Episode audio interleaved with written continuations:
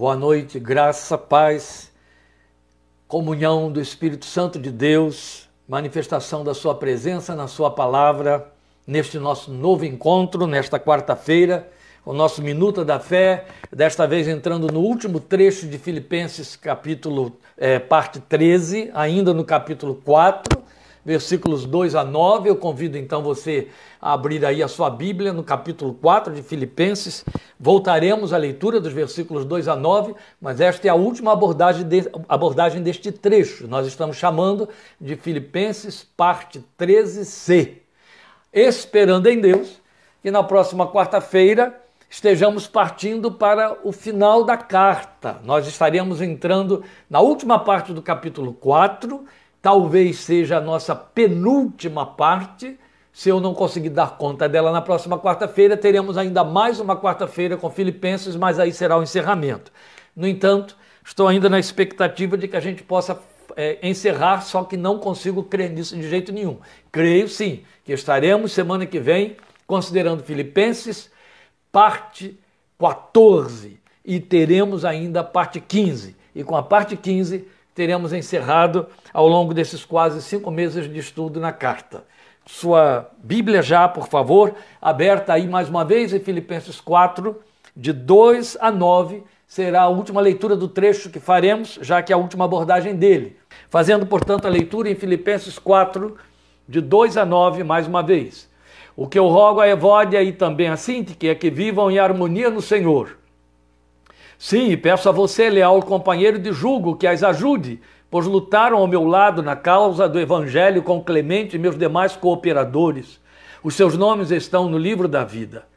Alegrem-se sempre no Senhor. Novamente direi: alegrem-se. Seja a amabilidade de vocês conhecida por todos, perto está o Senhor. Não andem ansiosos por coisa alguma, mas em tudo, pela oração e súplicas e com ação de graças, Apresentem seus pedidos a Deus. E a paz de Deus, que excede todo o entendimento, guardará o coração e a mente de vocês em Cristo Jesus. Finalmente, irmãos, tudo que for verdadeiro, tudo que for nobre, tudo que for correto, tudo que for puro, tudo que for amável, tudo que for de boa fama, se houver algo de excelente ou digno de louvor, pensem nessas coisas. Ponham em prática tudo que vocês aprenderam, receberam, ouviram e viram em mim, e o Deus da paz estará com vocês. Trecho riquíssimo. Mais uma vez você vê aí Paulo usando o advérbio finalmente, irmãos. Mas antes de entrarmos neste finalmente, que não significa estou encerrando, mas significa estou reforçando meus argumentos, é importante que a gente recorde aqui aquela abordagem ou divisão destes pensamentos de Paulo, desse discurso de Paulo, feita por aquele teólogo que temos considerado Warren Webster, que diz para nós que ele entende que Paulo faz aqui uma abordagem de três aspectos, considerando maneira correta de orar, e hoje nós vamos considerar a maneira correta de pensar e a maneira correta de viver, que é decorrente dessas outras duas. Então, vimos semana passada maneira correta de orar. O fechamento da maneira correta de orar está na resposta a essa oração que o apóstolo aponta para nós no versículo 7. Logo em seguida, ele nos aponta a maneira correta de pensar, para depois nos ensinar a maneira correta de viver. Você vai perceber, daí a sabedoria daquele irmão em ter percebido isso, e a gente concorda em número, gênero e grau, grau, gênero e número, como queiram, a gente concorda porque são decorrentes uma abordagem é proveniente da outra, porque tem lógica em tudo isso. Antes de considerar a maneira correta de pensar, Paulo considera a maneira correta de orar. Primeiro, porque o propósito na maneira correta de orar é debelar a ansiedade. A ansiedade atrapalha tudo. Nós consideramos semana passada, a ansiedade atrofia a fé. A ansiedade derruba a confiança. Se a ansiedade atrapalha tudo e atrapalha, independente de espiritualidade, a ansiedade atrapalha as questões é, é, é, do pensamento, as questões mentais, as elocubrações mentais. Um pensamento perturbado, um pensamento comprimido, um pensamento sobrecarregado, ele vai elaborar mal todas as coisas. Então, o que é que Paulo nos ensina? Antes de vocês começarem a pensar que é o ponto de partida para agir, e o agir aparece então no versículo 9, o que é que ele diz? Depurem o pensamento, com, abram espaço para um pensamento correto, ó, forma correta de pensar, abram espaço para o pensamento correto, anulando a ansiedade, suspendendo a ansiedade, dando um tempo nela. Pedro usa uma linguagem aproximada, com uma uma figura de linguagem muito bonita no, na sua primeira carta, capítulo 5, quando ele diz assim: cingindo os lombos do vosso entendimento. Tão bonita a linguagem, é uma figura de linguagem. A sua retórica tem tudo a ver com o que Paulo está dizendo aqui. Porque quando Pedro diz assim, cingindo os lombos do vosso entendimento, ele está nos ensinando algo que, que se assemelha a esta orientação de Paulo. Deem um tempo na ansiedade para que vocês possam pensar corretamente. E a forma de dar um tempo na ansiedade é orando, é apresentando a Deus suas petições, jogando todo esse volume de coisas que alimentam a ansiedade. Consideramos isso semana passada. Voltando então a a figura de linguagem de Pedro, quando ele diz cingindo os lombos do vosso entendimento, ele está usando de uma linguagem muito própria para as pessoas daquele tempo, daqueles dias. É, se fôssemos fazer uma analogia com esta figura de linguagem usada por Pedro e a nossa atividade do dia de hoje, eu, eu diria assim para você: é, dê um laço firme no cadarço do seu tênis. Você vai dizer, Ih, mas o que, uma coisa tem a ver com outra? Porque quando Pedro diz cingindo os lombos do vosso entendimento, o que ele está dizendo é: as vestes não cingidas fazem tropeçar. Lembrem, as pessoas usavam vestes talares naquela época, vestes longas. Só os romanos é que usavam aquele saiote curtinho, hoje copiado pelos escoceses. Que o escocês nenhum esteja me ouvindo agora. Mas os, é, o, o povo daquela época, especialmente os palestinos, especialmente os judeus, eles usavam vestes longas. E aquelas vestes longas que corriam, cobriam até os pés, se não fossem levantadas na cintura e amarradas com um cinto no lombo, elas fariam que a pessoa tropeçasse, andaria mal. Lembra daqueles filmes que mostram aquelas pobres coitadas daquelas mulheres que usavam aquele figurino, daquelas roupas, aquele mundo de saias compridas, que quando elas passavam por lugares enlamaçados, se enlameavam todos, mas quando elas tinham de andar mais, mais, mais depressa, elas puxavam a saia com as mãos para não tropeçar e não podia levantar acima do tornozelo, que era imoral, era indecente, coitadinhas. Eram as nossas coitadas lá do século XIX, vocês, mulheres, foram libertas disso, graças a Deus. Pois então, Pedro estava dizendo isso, mas se referindo ao entendimento. O que, é que ele estava dizendo? Amarra o seu entendimento, não deixe ele frouxo, não deixe ele com rédeas soltas, que ele vai te atrapalhar, vai fazer você tropeçar. Paulo trabalha com uma linguagem semelhante, dizendo que dá um tempo na ansiedade, amarra a ansiedade com a sua oração para que você possa ter o seu entendimento fluente e pensar corretamente. Bonito, não é? Mas dissemos que um encerramento para o orar corretamente, que nós vimos no versículo 6. E esse encerramento está no verso 7. Veja, nós estivemos vendo o que deve combater e vencer a ansiedade, que é a oração objetiva. Foi isso. Mas agora nós somos surpreendidos com essa apresentação dessa resposta à oração que busca fazer cessar a ansiedade. Qual é a resposta à oração que busca fazer a ansiedade, é, cessar a ansiedade? Gente, presta atenção nesse detalhe, porque ele é de uma riqueza incomum e de uma profundidade espiritual própria da natureza da revelação da palavra de Deus.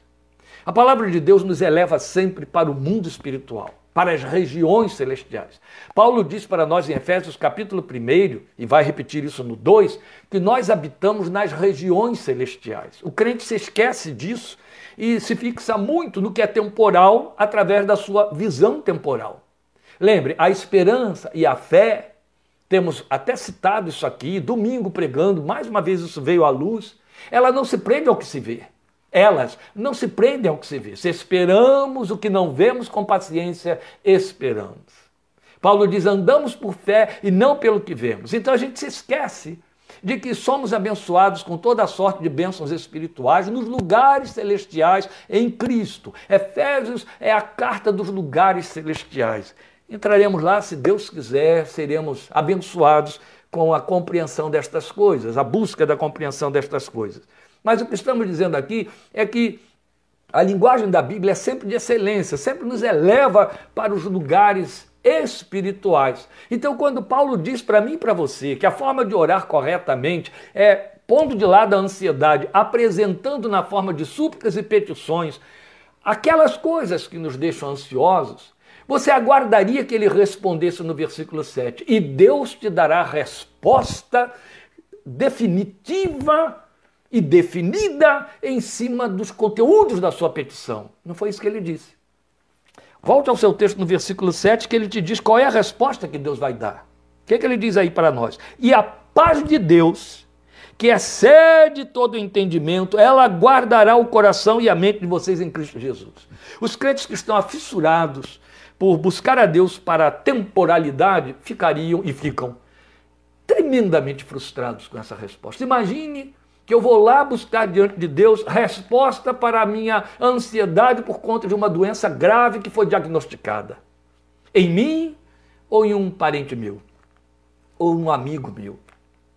Imagine que eu vou buscar de Deus resposta para uma demanda financeira de um, de um, de um projeto ou de, uma, de um contrato que esteja em luta e por aí, que tem de ser assinado, ou uma tentativa de emprego novo, melhor. E eu vou buscar de Deus a resposta, e para uma e outra coisa. A resposta que Deus tem para mim é paz que excede todo entendimento. No primeiro momento, isso parece amargamente frustrante. Vamos analisar isso aqui. Esse verso 7 mostra o antídoto que é a resposta às súplicas que foram sugeridas lá no verso 6. A paz de Deus. Então você pode perceber que a resposta aos pedidos é paz. Porque, na verdade, nós temos aqui um ponto muito interessante. Mas veja, você já se deu conta de que sonhos e planejamentos são situações deflagradoras de ansiedade e suspensão da paz. Você já se deu conta de que até mesmo o fato de que corremos diante de Deus para suplicar por coisas, coisas, coisas, significa que nós estamos depositando nelas a nossa esperança, isso nos rouba a paz. Mas quando há paz, o pensamento flui, a visão se alarga, as coisas se tornam inteligíveis e de fácil solução. E a resposta que Deus dá é isso: é paz. Não que a paz vai traduzir-se em cura, não que a paz vai traduzir-se em dinheiro, não que a paz vai traduzir-se em aprovação de contrato ou de projetos. Mas tudo de que nós necessitamos é paz. E quando ela guarda o nosso coração, se essas respostas materializáveis não se materializam, o coração continua com a paz. Veja, ele diz que essa paz, ela excede o entendimento, sim. Você mesmo agora está ficando atônito com isso que eu estou dizendo. Por quê? Porque para entender desta paz tem de experimentá-la. O que ele está dizendo é que ela ultrapassa o entendimento, a capacidade de raciocinar. Nós queremos raciocinar de forma é, é, muito convencional, muito matemática, muito cartesiana. 2 mais 2 igual a 4, ângulos retos, coisas definidas, equações absolutamente exatas. Nós temos uma mente cartesiana. E nós queremos então esse tipo de respostas e soluções. Esta é a nossa mente racional. Paulo está nos dizendo que a paz de Deus ultrapassa esse entendimento que está preso às razões e soluções viáveis e controláveis da vida, entendíveis. Ultrapassa o entendimento, ele está dizendo aí. E aí um ponto altamente significativo está nas variantes do sentido dessa expressão, que excede todo o entendimento. Há umas variantes que eu quero compartilhar com você, pelo menos duas delas. Veja, um dos sentidos é a paz de Deus que ultrapassa os sonhos humanos. Sabia que este é um sentido desse excede o entendimento? O outro, bem próximo a esse aí, a paz de Deus que vai além de todos os planos pretendidos. Ela vai além, é como se ela trouxesse a resposta. Um pastor que já foi meu professor, foi meu, me deu esse privilégio de ter sido meu professor no seminário, mora aqui em Campinas, homem de Deus. Eu lembro dele pegar esse texto há muitos anos e ele ter dito: é fascinante a gente ver que Deus resolve todas as questões que nos deixam ansiosos colocando paz como resposta. Queremos resposta imediata, palpável e visível. E Deus nos responde com algo abstrato, mas que domina e satisfaz.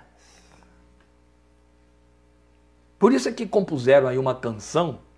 Eu tenho muito medo quando eu cito letras de canção. E nessa letra está dizendo: se o Senhor fizer, Ele é Deus. Se Ele não fizer, Ele é Deus também. Lembra? Foi isso que aconteceu com aqueles três companheiros de Daniel, lá na fornalha, sete vezes mais aquecida por Nabucodonosor, na qual seriam executados da forma mais terrível possível. Eles disseram: Fica sabendo, ó rei, que nós não vamos nos dobrar diante da tua estátua. Se o Deus a quem nós servimos quiser nos livrar, ele vai nos livrar. Se ele não quiser, nem ainda assim nos dobraremos diante da tua estátua. Lindo, né? Ele botou um espírito aí dentro de você e dentro de mim para obter essas respostas diante de coisas muito menos aquecidas do que uma fornalha babilônica. As demandas do dia a dia. Mas eu tenho de avançar, porque a proposta é encerrar essa parte C no dia de hoje. Essa é a razão porque Paulo está dizendo que essa paz, ela excede. Ela, e, e ele garante que se compromete, porque é Deus fazendo isso, se compromete a proteger o entendimento, que aqui está visto na palavra mente, mas não só, também os sentimentos, as emoções contidas na palavra coração, porque é paz. Se a paz guarnecer somente o entendimento, isso não quer dizer que ela, se, ela nos explica o que nós estamos querendo entender, quer dizer que ela dá um sossego nas nossas ansiedades mentais, mas deixar as emoções por nossa própria conta, convulsionadas, não será paz. Então o que ele faz é guardar o entendimento e as emoções. Essa paz dá um chega para lá, um sossega-leão nas nossas emoções, que são o grande embaraço da vida, que nos colocam ou recuados demais ou afoitos demais e, numa ou noutra instância, bastante atrapalhados. Me perdoem uma, essas colocações tão enfaticamente, Paulo está usando a palavra mente, nesse terreno da psique, mas aqui nós temos um pastor psicólogo, então as duas áreas se, se jungem para entender melhor e procurar aplicar melhor o entendimento da palavra de Deus. Mente e coração. Coração é a sede de suas emoções e de seus sentimentos. Por fim, ele vai então nos descortinar o núcleo que dá manutenção ao estado sadio de fé, aludido aí nesses versículos 6 e 7, que foram chamados, foram chamados de orar corretamente. É quando ele expõe aquilo de que deve alimentar-se a mente cristã. Aí você tem o desdobramento. A partir do momento em que eu orei corretamente, eu estou livre para pensar corretamente. E é importante que eu pense corretamente. É importante que eu pense corretamente. Por quê? Porque temos de ter maneira correta de pensar. Porque aquilo que entra aqui provoca reações. E, via de regra, atendemos ao que está aqui. Senão, nós viveríamos uma anomalia que é mais absurda do que atender ao ruim que lá dentro está. Então ele descortina esse núcleo para nós. Ele expõe aquilo de que a mente cristã deve se alimentar. São coisas que só interessam a mentes cristãs, que já foram espanadas pelo Espírito Santo, lavadas, como disse Jesus, pela palavra de Deus, pelo Espírito Santo de Deus que nela habita. Vós já, já estáis lavados pela palavra que vos tenho dito. Então, esse núcleo de que Paulo fala no versículo 8 somente serve para mentes cristãs. Então nós vamos a eles. Veja só. De que trata esse núcleo? Daquilo que o, aquele citado teólogo, Webster, chamou de maneira correta de pensar. Mas ele Começa Paulo no versículo 8 dizendo tudo. Ele usa a palavra tudo. Tudo, tudo aquilo que deve ocupar a sua mente é o que for verdadeiro. Então você pode traduzir ou entender esse tudo como sendo nenhuma outra coisa, ou unicamente, entende? Ele nem usa a palavra todas, panta, ele usa uma outra palavra no texto grego para poder você entender exatamente assim.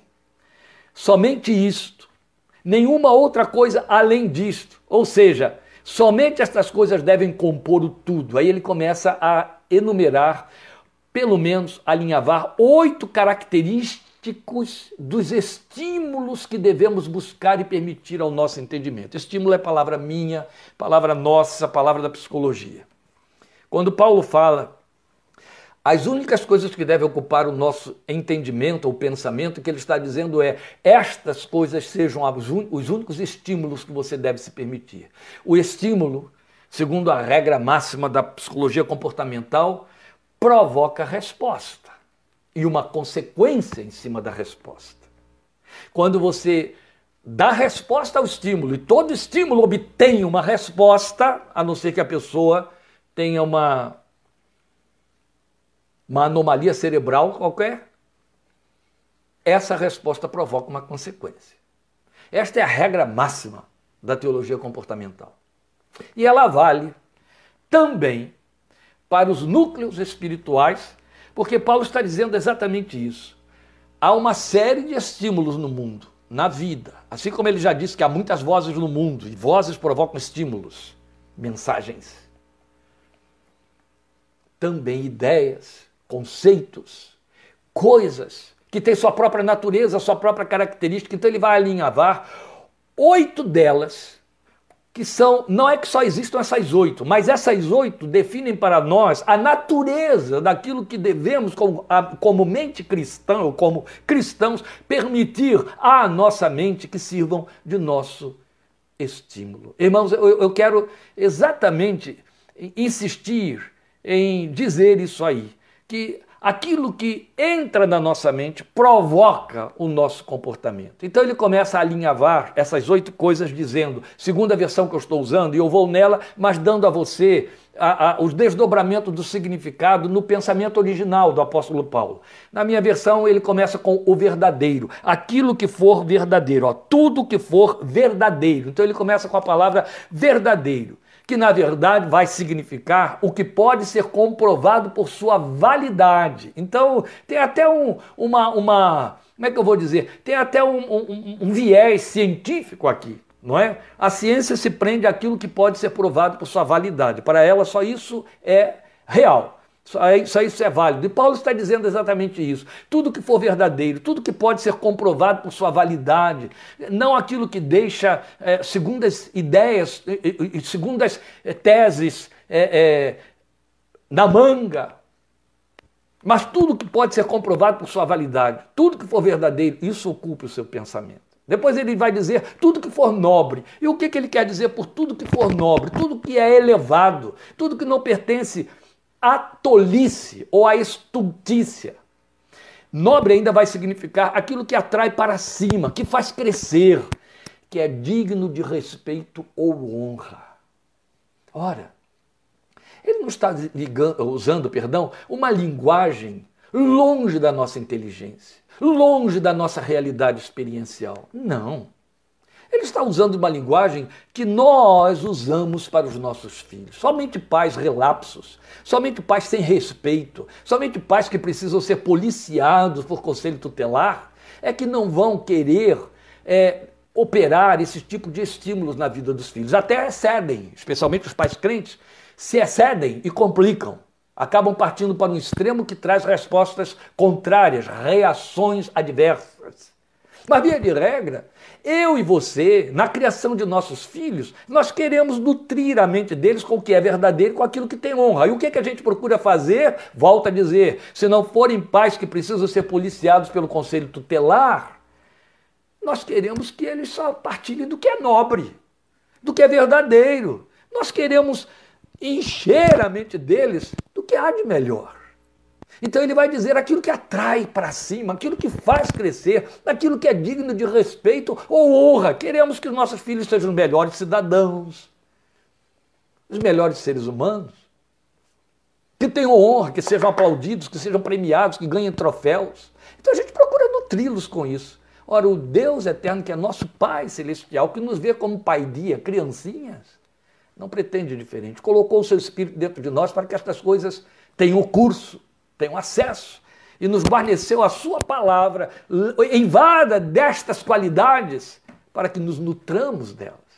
Então, já pecando contra o tempo, eu vou avançando um pouquinho mais. Depois ele vai falar do que é correto. Está aí, pastor, está na minha versão, está assim, depois de nobre, tudo que for correto. E por correto, é correto segundo Deus. Você tem que entender aquilo que é, é universalmente, é, produz universalmente o assentimento pela exatidão das leis, por inerrância legal, o que é correto, o que é justo. Entende? Então é segundo Deus, segundo o padrão de Deus, por isso que a Bíblia diz que ele é justo. E aqui a palavra é bem apropriada, porque ela foi dar lugar a uma outra palavra aí no, no, no, no latim, ela é do grego, mas está falando de Ragnos, aquilo que é santo, aquilo que é puro, que é elevado também. E depois vem exatamente o que é puro. Tudo que for puro. O que é tudo que é puro? Qual é a linguagem do, de puro na Bíblia? O que, que ela aponta? Ela aponta o que é irrepreensível, aquilo que é sem mancha. Ou seja, que mesmo que tenha sido manchado, foi lavado, foi depurado e ficou irrepreensível. Não é inerrante. Não existe inerrante na vida humana. Mas existe o erro que é corrigido, entende? Então ele diz tudo que for puro, aquilo que você possa, pode considerar e sabe, por um consenso geral, especialmente à luz da palavra de Deus, que não é passível de repreensão, que não tem mancha moral. Depois ele diz assim: tudo que for amável. Tão bonita, é uma palavra que diz assim: o que é agradável, o que é aceitável, aquilo que é, é, produz prazer. Mas eu vou dar uma ilustração melhor, lembrando a você assim: é como os bebês. Entende? Quando você olha um bebê, seja filho de quem for, até os filhotes, né? Isso é, faz parte da nossa experiência humana, tem atrativos. Te promove ou te produz por dentro uma meiguice. É isso que Paulo está dizendo. Tudo que for amável, que produza em você esses sentimentos de meiguice, de afabilidade, que desperta em você o que há de melhor em você, seja isso que ocupe o seu pensamento. Depois ele vai falar aquilo que tiver boa fama. O que é boa fama? Que tem honradez, que pode ser aplaudido num consenso geral. Entende? Que tem honra, que ocupa lugar de excelência. E aí vem exatamente o que ocupa lugar de excelência logo depois. E por lugar de excelência, o excelente, o que ele está dizendo é o que é inconcorrível na sua performance, aquilo que é virtuoso. Virtude não é subjetivo. E aí é bom que a gente diga isso também. Nenhum desses conceitos aqui são subjetivos. Eles estão atrelados a um, a um consenso universal. E quando a gente fala do que é virtuoso, isso tudo se define muito bem, porque é bom você entender que esses conceitos aqui são interdependentes, eles não estão isolados. Ele elencou oito que são, vamos dizer assim, núcleos geradores de várias outras coisas daí decorrentes e apropriadas. Então, quando ele fala do que é excelente, ele está dizendo não é o que é excelente segundo a sua opinião, mas é aquilo que tem virtude. E ninguém tem dificuldade de entender o que é virtude, o que é virtuoso. Quando um remédio é virtuoso? Quando ele é eficaz. Quando uma roupa é virtuosa, é quando ela é luxuriante, é quando ela é escandalosa? Não, é quando ela refrigera os olhos, é quando ela veste bem. Quando uma pessoa é virtuosa, quando ela tem valores que enobrecem os outros, quando ela tem muito de filantropia, e por aí vai. Então, logo depois ele vai dizer: e se for louvável, se tiver algum louvor, isto ocupa os seus pensamentos. A sua versão e a minha, aliás, a minha versão diz: pensem nessas coisas. Versões mais antigas dizem: seja isso que ocupe o seu pensamento. E esta é uma versão que favorece um pouco mais o fechamento que ele põe aqui. Seja isso o que ocupe o seu pensamento, para é, dar mais conformidade à observação ou à abordagem que viemos fazendo desde o início. Então ele está dizendo assim: tudo que tiver algum louvor, ou seja, tudo que for louvável. E aqui é um ponto que pega muito crente de tropeço, pode incluir-se as artes, a ciência, a filantropia, com ressalvas, é claro, ao que investe na antivida, porque se é uma arte que investe na antivida, não presta, claro, é evidente, não é? É conforme o padrão divino e não o padrão humano. Mas vale lembrar que o homem nobre, a Bíblia já diz isso, cogita de coisas nobres. E vale lembrar que somos surpreendidos pelo resultado da nobreza de homens que não militam conosco. O próprio Senhor Jesus nos chamou a atenção para o fato de que a nossa justiça tem que exceder a dos fariseus que tinham uma justiça de alto nível.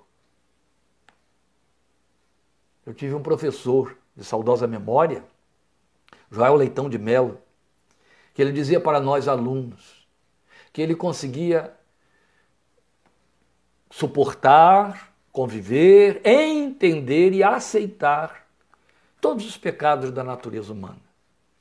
Mas havia algo com que ele não conseguia conviver em paz, tolerar ou aceitar ou entender. Era quando o crente, diante de um ímpio, se comportava abaixo do ímpio nos seus valores morais. Ele disse, é ele dizia, é simplesmente inaceitável. Meus queridos, nós sabemos que há muita coisa louvável neste mundo. Pela intenção com que foi feita, pela beleza que detém. Então nós não podemos criar um nicho em torno destas coisas que ocupam os nossos pensamentos somente dentro do nosso evangeliquez. Nos tornaríamos guetados atrofiados, nos tornaríamos alienígenas para o homem a que queremos conquistar. Quando Paulo diz, fiz-me tudo para com todos, para ganhar a todos, ele não estava dizendo, eu me corrompi. Não, o que ele estava dizendo é, eu procurei copiar o que havia de louvável e de nobre naqueles a quem eu teria de alcançar sem causar um contraste de escândalo, de estresse ou excludente. O nome disso é sabedoria. Agora, eu quero dar para você, em última instância, um significado ainda mais profundo para seja isso que ocupe o vosso pensamento. E a palavra seria essa: que isso tudo alague o pensamento de cada um. Este é o significado do verbo, pastor? Não. O verbo que ele está usando é ocupar. Mas a verdade é que quando ele fala em ocupar, ele está falando daquelas coisas que dominam, alagam. Você sabe de que, eu estou falando, especialmente nós brasileiros que conhecemos alagadouros. Pois bem, aquilo que alaga o seu entendimento. Porque disso que formar-se o núcleo da nossa mente, haverá inevitáveis respostas comportamentais. E a gente precisa estar muito atento para isso. Então, o verso 9, ele também se impõe como imperativo, como a dizer: importa cumprir tudo o que foi dito, versículos é, 4 e 5, 6 e agora o 8. Importa cumprir tudo o que foi dito, maneira correta de orar, maneira correta de pensar, para que isto possa ser colocado em prática. Ou ainda, uma vez atendendo a todas estas coisas abstratas, tornem-nas concretas no exercício de seu viver. Em outras palavras, é a síntese da santificação pessoal com que a Bíblia tanto insiste conosco. Que isso tudo alague o pensamento de cada um, é o que ele está dizendo. Então é bom nutrir a disciplina de habituar-se a estas coisas aqui pontuadas, minimamente essas oito características. Porque o que entra pela mente se traduz em ações. Universalmente. Para cada alma humana. Por fim, nesse verso 9, então ele aborda aquilo que aquele nosso irmão Webster, o Webster, chamou de maneira correta de viver. E aí você vai perceber no finalzinho do versículo 9 que a maneira de, correta de viver, quer dizer, ponham em prática tudo que vocês aprenderam, receberam, ouviram e viram em mim, porque Paulo não estaria abordando estas características se ele não tivesse autoridade nelas. Ele já disse isso muito bem aqui na carta aos Filipenses. Aí ele encerra dizendo assim: E o Deus da paz, ó, o argumento paz voltando aí, porque paz é tudo que é necessário aqui para que estas coisas nos tornem dignos, não é? Os pacificadores serão chamados filhos de Deus, Jesus, Jesus disse nas bem-aventuranças. O Deus da paz estará com vocês. Ele não tinha dito, perto está o Senhor no final do versículo 5, que nós entendemos como início do versículo 6? Agora ele está dizendo estas coisas ocupando seu entendimento e, e promovendo comportamento. Nesse comportamento, o que você vai descobrir é que você vai ter nele o companheiro que pode andar passo a passo com você, porque andarão dois juntos se não houver entre eles acordo. Eu te encharquei de Bíblia, porque eu já fui para Amós, eu já corri para outros textos lá, mas falamos coisas espirituais com os espirituais. O que Paulo está dizendo para, aqui, para nós aqui no encerramento do versículo 9 é, no mínimo, que isso nos faz pensar que esse ambiente interior é atraente à presença divina. Amém? Obrigado por sua paciência e suportar aí eu atravessar 10 minutos da minuta, mas estaremos juntos, querendo Deus, quarta-feira que vem, entrando aí em nossa penúltima ou última parte de Filipenses capítulo 4, a partir do versículo 10. Deus te abençoe muito, te fortaleça, te guarde. Obrigado pela presença, companhia, atenção. E não esqueçamos, domingo, em nome de Jesus, estas palavras três. A mensagem do Senhor, pela terceira vez à igreja, enviando a sua mensagem à igreja de Pérgamo, de Tiatira. Estaremos juntos domingo, querendo Deus, às 17h30. Deus abençoe a cada um de vocês. Até mais.